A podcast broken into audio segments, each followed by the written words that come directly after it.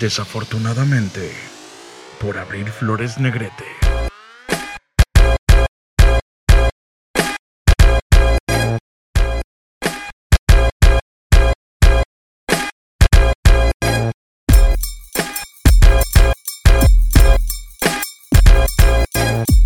Bienvenidos a este capítulo 13. Antes eh, de entrar de lleno al tema del capítulo, ya, ya, eh, ya tengo la nueva plataforma en la que ya pueden escuchar el podcast también en Stitcher, se llama la plataforma. Si entran ya a la página desafortunadamente, en la barra lateral ya van a encontrar el icono, ya no van a poder entrar ahí. Y pues ahora sí, el tema. El tema del día de hoy que son las vacaciones. Son esa bonita y encantadora parte de la escuela o del trabajo que esperamos todo el año con la intención de descansar por lo menos de la rutina, porque no siempre pues pide uno vacaciones o toma uno vacaciones para quedarse sin hacer nada. Cuando creces, y eso es bien feo, a veces pides vacaciones para hacer otras cosas que no tienes tiempo de hacer porque estás trabajando. A mí, como yo creo a la mayoría de la gente, me encanta viajar y tomo la oportunidad de viajar cuando puedo. Es más, de hecho, me había puesto como propósito en el 2019, bueno, a finales del 2019, que el 2020 iba a viajar muchísimo y de hecho compré una agenda de viajes bien bonita, bien padrísima, en la que tiene así los estados y lugares y puedes rascar y está bien padre, la neta amé la agenda. Pero supongo que no tengo que recordarles lo que pasó en marzo del 2020. De hecho, pude hacer un viaje justo antes de la pandemia. O sea, porque sí iba en serio con lo del propósito. O sea, eh, era propósito para el 2020. Ya había viajado en... Creo que fue en Navidad. En Navidad del 2019. Tengo familia en la playa, entonces habíamos ido para allá. Y luego en febrero había ido a San Luis Potosí. Visité, bueno, nos quedamos en Cedral. Y fui a Real de 14 y en marzo tenía planeado un viaje a la Ciudad de México. En específico, este viaje era para ir al concierto de Billy Joel. Todo lo había planeado desde noviembre del 2019, que fue cuando compré los boletos, pero este viaje me emocionaba muchísimo porque, o sea, yo planeé todo y después le hice saber a las personas que me iban a acompañar que iban, que pues íbamos a ir a México a ver a Billy Joel en un concierto. Me acompañaron a este viaje mi mamá y mi tía. Y, o sea, pues básicamente se los di como regalo de Navidad. En Navidad las dos se enteraron que, que pues íbamos a ir. Y pues ya estaba todo. Realmente nada más faltaba que se hiciera la fecha porque pues ya todo estaba planeado. Y esa es precisamente la magia de los viajes que los empiezas a disfrutar desde que los empiezas a planear. No, no, o sea, digo, cuando empiezo obviamente más, pero desde que ya estás planeando qué, cómo, cuándo y dónde, a qué horas esto, el otro, todo eso es algo que se empieza a disfrutar muchísimo antes de que suceda. Ahora, aquí el asunto es que estuvo bien cardíaco, porque en aquel momento, en lo que era en aquel entonces una epidemia de COVID, pues estaba comenzando. No era pandemia porque no, no era mundial. Ya había comenzado, ya se empezaba a repartir por el mundo, pero todavía no era una pandemia tal cual. Y en México todavía no teníamos casos. Y justo una semana antes del viaje, se anuncia el primer caso de COVID en el país. Bueno, era uno. Y realmente había muchas cosas que me preocupaban. O sea, pues que estaba empezando la pandemia que pues es la Ciudad de México y la Ciudad de México es muy grande. Viajar en el metro porque no había tenido buenas experiencias eh, anteriores. La cantidad de gente que iba a ver en el concierto. Me daba miedo que a última hora fueran a cancelar el concierto. La alerta sísmica. Eh, estaba preocupada también, inclusive porque Billy Joel no suele cantar una canción que resulta ser la favorita de mi mamá y mi tía. Entonces, y digo, no es que no lo haga nunca, pero no lo suele hacer en los conciertos, porque yo lo sigo en redes y él publica las listas de canciones de sus conciertos y en ninguna de las listas estaba esa canción y entonces a mí esa cuestión me tenía de nervios. Pero, spoiler alert, todo salió maravilloso. O sea, la pandemia no avanzó lo suficiente como para que cerraran nada. Y no sé si fue una cuestión de, de que pues viajamos porque no, pues no eran vacaciones, era pues un fin de semana, bueno, de hecho nos fuimos un jueves, pues eran un día común, no, no había vacaciones, no había puente, no había nada. Y no viajamos en horas pico en el metro, entonces pues no, no nos tocó que estuviera tan, tan feo la cuestión del metro. Y ah, mm, pues también la cuestión del concierto, porque me preocupaba la cantidad de gente que iba a ver. Pero no manches, mis respetos con la organización del evento. No sé, yo tenía una, y bueno, pues yo creo que más o menos la sigo teniendo, una muy mala idea, bueno, de la cuestión de estos eventos masivos, porque yo quedé sorprendida. Aquí en Jalisco, cuando hay un evento, llámese lo que quieras, ¿eh? O sea, no me interesa de qué demonios sea el bendito evento. Como que aquí estamos bien pendejos para organizarnos. Y entonces, diario haces un chingo de fila, sin importar para lo que sea. Están regalando bolsitas de caca. Haces fila, güey, un chingo. O sea, no sé qué pedo. No sé si estamos pendejos aquí todos o qué onda. Pero ya fue bien, pero bien ágil el acceso. Todo estuvo perfecto. O sea, yo preguntando si me tenía que ir horas, cuántas horas antes, a ver si no había que irse a dormir un día antes. Güey, no. O sea, fue bien cómodo, bien a gusto toda esa situación. Además, Billy Joel sí cantó la canción que estábamos esperando. Entonces, todo, todo estuvo perfecto y maravilloso. Nada más, un pequeño detalle. Nosotros llegamos a, la Ciudad de México en jueves. Y, o sea, todo muy bien, todo perfecto. Y llegamos, y me acuerdo que hicimos el primer día.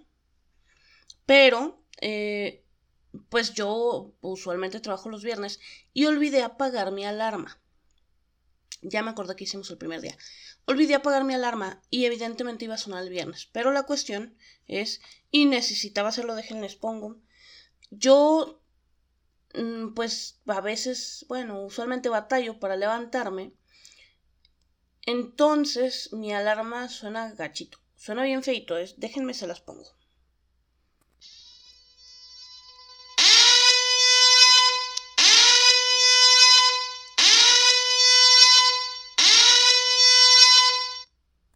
Así, así mero suena mi alarma.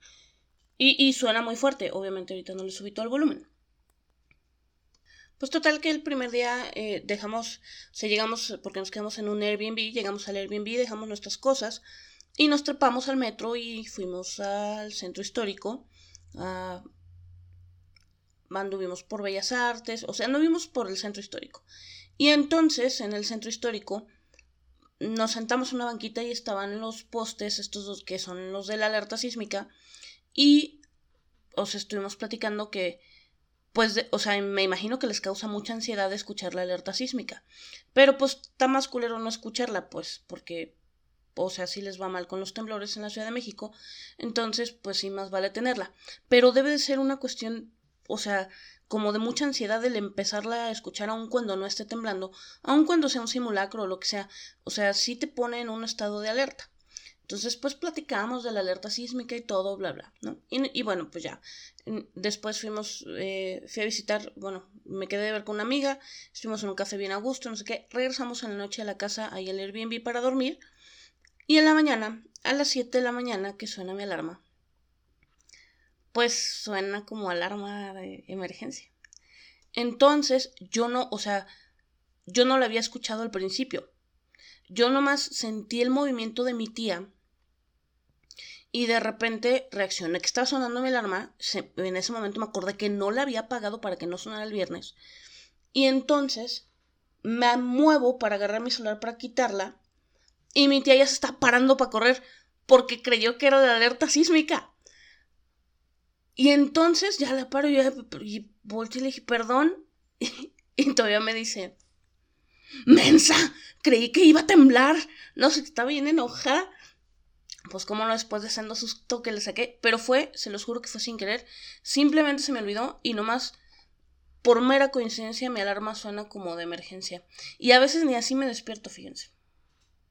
Pero bueno, ya, de hecho ya no, mi alarma ya no suena así, ya la...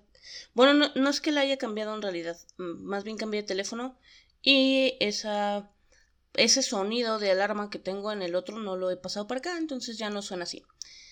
Y bueno, pues ahora vayamos con el primer viaje que hice con amigos y sin papás.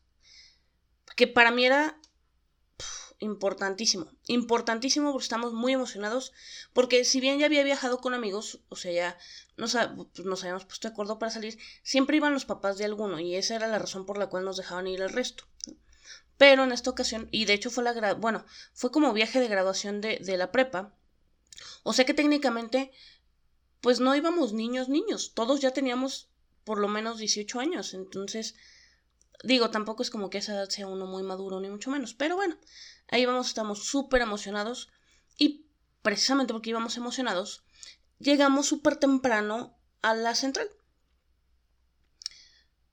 Ahora, aquí necesito decirles algo de antes. Yo ah, hablo inglés, pero no porque lo haya aprendido es más, no sé ni cómo lo aprendí, o sea, realmente no estoy muy segura. Escuchaba mucha música en inglés, veía mucha tele en inglés y de repente pues ya era de las que más sabía en la clase inglés en la escuela. Inclusive en algunos semestres había maestros que mejor me sacaban de la clase porque decían que solo le pasaba las respuestas a los compañeros y así, pero nunca lo había hablado, tal cual, ¿no? Entonces, este, pero sí era obvio y evidente que en las clases pues la que sabía pues era yo. Y era súper chistoso porque no era como que habláramos en las clases, pero bueno, este fue comentario aparte.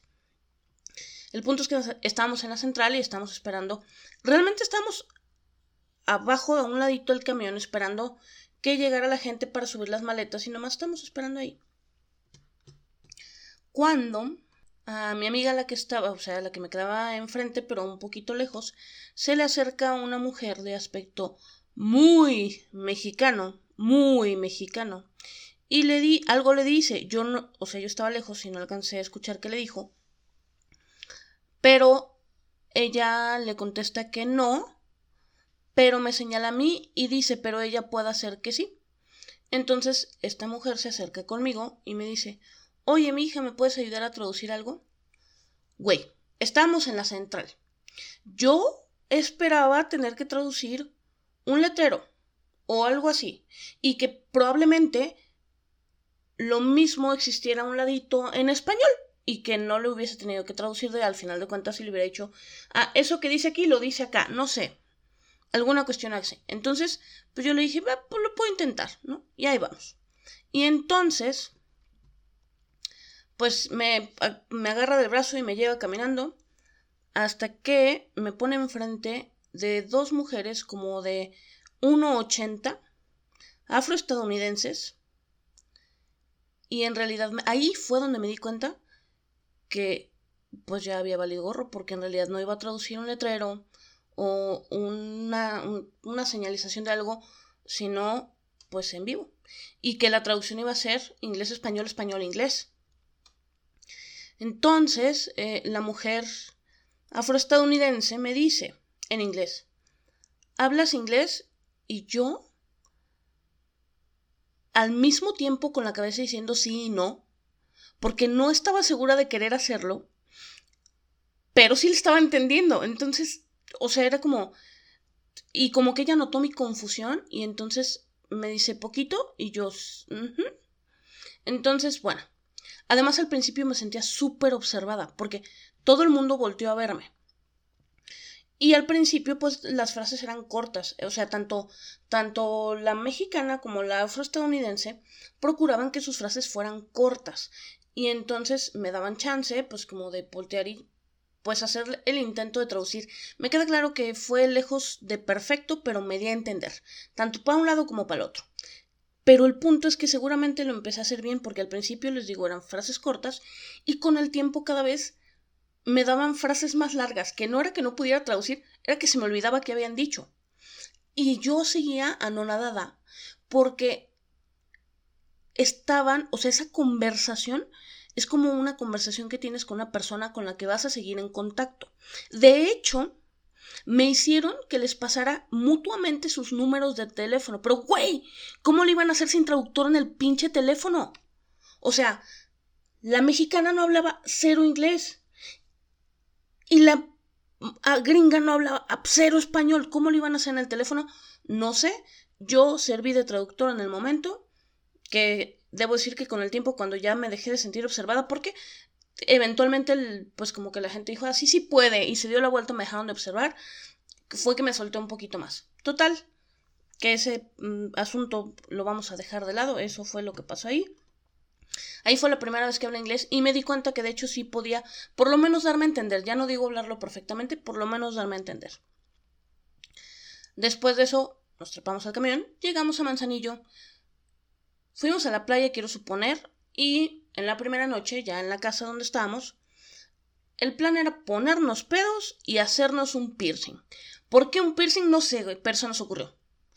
El punto aquí es que obviamente no todo el mundo, o sea, no es como que, ay, todos nos vamos a hacer un piercing en la lengua o todos nos vamos a hacer un piercing en la oreja, sino que cada quien escogía dónde, ¿no? Y de hecho, eh, una de mis amigas que iba en el viaje, que sí se iba a perforar, se iba a perforar la lengua.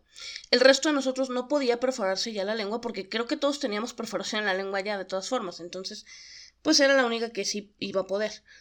Y ella tiene hematofobia, que si recuerdan del capítulo 8 es el miedo a la sangre. Y si recuerdan que también lo mencionamos, esta fobia tiene la particularidad que la gente que la padece suele desmayarse cuando ve sangre. Ahora, es normal que cuando te hacen un piercing salga sangre. Es poco común que sea mucha. Y esta amiga en cuestión pues decidió que ese que iba a ser el, el piercing en la lengua y si le salió sangre. Es, es, común. O sea, si sale sangre, pues te están perforando, ni modo que no.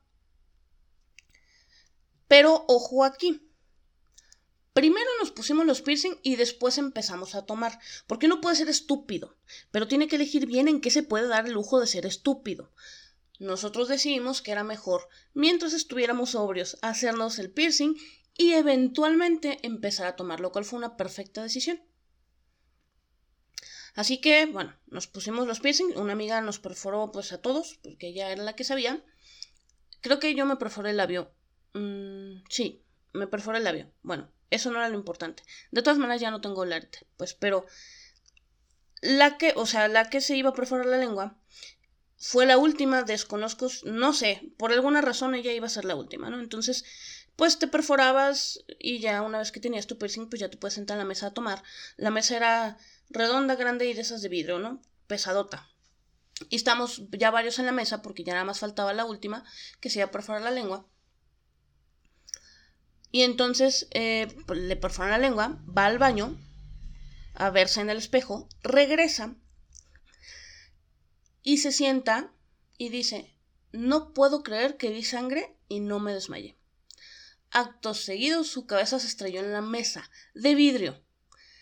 Sí se desmayó, nomás tiempo después, ¿no? En el momento en que vio la sangre. No pasó a mayores, la verdad es que solamente le dimos chancita de respirar y, ya reaccionó, ya no pasó la gran cosa. El resto de la noche fue tomar y tomar.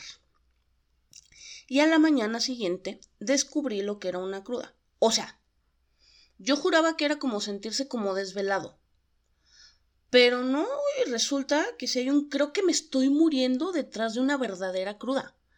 O sea, fue la primera vez que me dio cruda y no era la primera vez que tomaba, porque pude, o sea, logré tomar como campeona.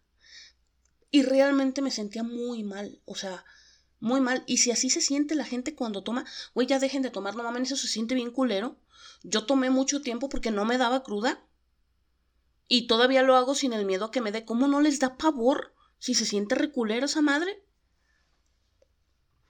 Y bueno, pues, o sea, ese día ya más a rato, porque además creo que ni había que tomar ahí en la casa. Y al rato pues nos fuimos a la playa. Y llegamos a la playa, llegamos a un restaurante, estuvimos ahí consumiendo no sé qué, y había bandera amarilla. Que debió haber sido una, un claro warning de no se metan al mar, pero luego uno no hace caso. y entonces pues nos metimos al mar. Y hubo un momento en el que la corriente se puso más o menos gachita y nos empezó a jalar a tres de los cinco que estábamos adentro del mar, porque creo que había alguien más afuera. Pero, o sea, a dos amigas pues se las llevó lejos, sí la, al principio sí las escuchaba, después las dejé de escuchar.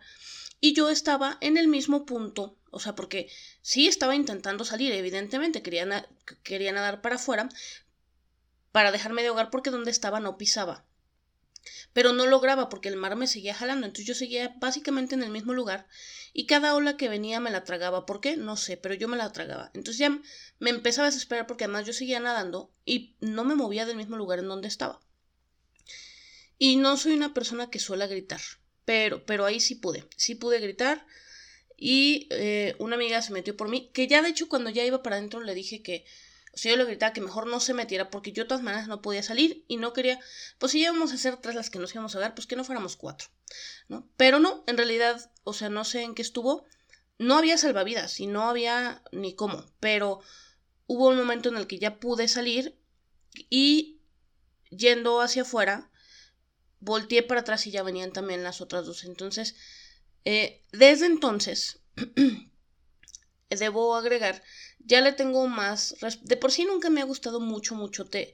En medio del mar sí me da miedo. Eh, sí, al, en la playa sí, al mar sí me metía. Pero desde entonces ya no, ya le tengo un poquito más de miedo. Y prefiero no hacerlo. Sí me meto si no está muy picado o si las olas son pequeñas, pero de otra forma no me meto. Y esto realmente era pues, eh, pues digamos la antesala del siguiente capítulo, porque el siguiente capítulo va a ser de anécdotas en la playa, porque también tengo hartas. Y, pero sí quería que supieran de dónde viene. Y entonces en el siguiente capítulo íbamos a hablar de antes de esta, es, pues, esta ocasión en la que me iba a ahogar o después de, porque sí si hay ya una diferencia. Y pues eso sería todo por el día de hoy. Síganme en mis redes sociales, en, Facebook y en Instagram me encuentran como desafortunadamente Vallabril. En Twitter me encuentran como arroba desafortunada. El podcast, no se les olvide, lo pueden escuchar en Spotify, en Apple Podcast, en Pocket en Google Podcast, en Breaker, en Radio Public y ahora también en Stitch. Platíquenme, platíquenme en las redes sociales, en la página desafortunadamente.com, platíquenme sus anécdotas. Por ahí más adelante eh, voy a estar eh, compartiéndoles un link para que ustedes puedan inclusive mandar un mensaje de voz que yo puedo reproducir en alguno de los episodios. Y recuerden, nadie necesita con más urgencia unas vacaciones que aquel que acaba de tenerlas.